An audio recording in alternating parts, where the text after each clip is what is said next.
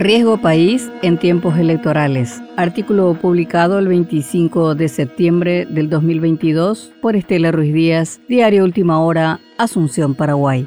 La austeridad nunca ha sido un rasgo del Estado paraguayo ni en tiempos de default, provocado ciertamente por los excesos del gasto público, pero hoy ya ni siquiera existe un atisbo de racionalidad. La mínima cordura, si existe, se perderá en los agitados tiempos electorales donde seguirán destruyendo las mínimas bases macroeconómicas y se reducirá aún más la debilidad institucional. Ni siquiera la pandemia del COVID-19 fue una lección para rectificar los rumbos, a pesar de los duros ejemplos que dejó al país en todos los órdenes, pero especialmente en materia de salud pública y los costos de un Estado que cada vez más se aleja de la sociedad para convertirse en una cofradía de privilegiados. En estos días, algunas situaciones muestran cuán alejados están los dirigentes políticos y especialmente los legisladores de la realidad que golpea a la mayoría de la población que no tiene la ventaja del sueldo fijo de la burocracia estatal ni el poder para presionar y así conseguir cada vez más mejoras salariales. Por dar un ejemplo, hace días el Senado rechazó el veto del Poder Ejecutivo a una ampliación presupuestaria de guaraníes 20 mil millones para funcionarios del Congreso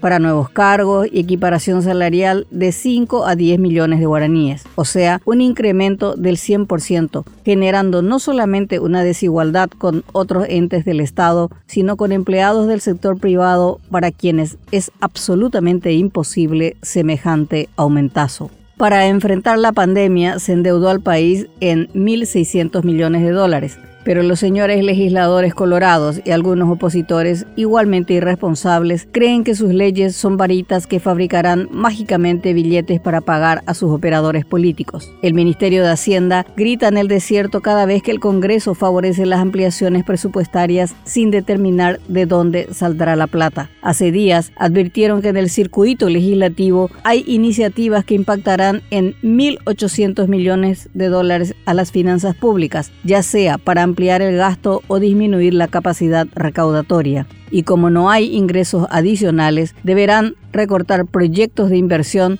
o gastos rígidos como combustible o alimentación. ¿Qué importa si las ambulancias no tienen combustible si ese funcionario operador ya tiene su aumento salarial que lo obligará a ser parte del ejército de trabajadores electorales para su padrino de turno?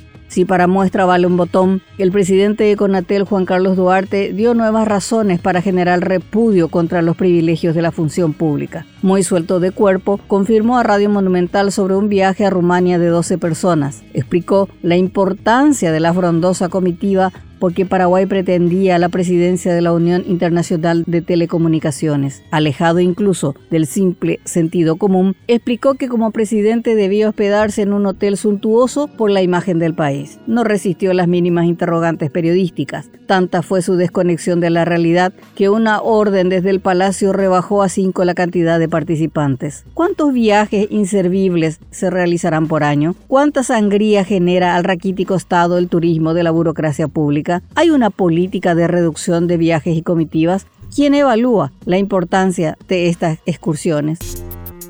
Ofensa. Sumado al descalabro del aumento del gasto público que atenta contra la estabilidad económica, aparecerán también acciones para degradar aún más las ya debilitadas instituciones. No bastará con los descalabros presupuestarios que irán desangrando al Estado para asegurar victorias electorales. La defensa absurda al defensor del pueblo Miguel Godoy se inscribe dentro de las perversidades de las luchas partidarias donde se asumen amparos que rayan la irracionalidad. Godoy no debía ser reelecto. En su primer periodo en el cargo ya había demostrado signos de desequilibrio emocional y desquicios presupuestarios. Hicieron caso omiso porque el poder irracional es prepotente. Hoy pesan sobre él acusaciones mucho más graves, pero sus protectores no son capaces de entender de que la defensa de la institucionalidad muchas veces exige el sacrificio de uno de los suyos. Por aquello de los hombres pasan, las instituciones quedan. Ya se equivocaron dándole un quinquenio más de mandato, pero prefieren seguir en el obtuso orgullo del blindaje político porque su gestión les beneficia.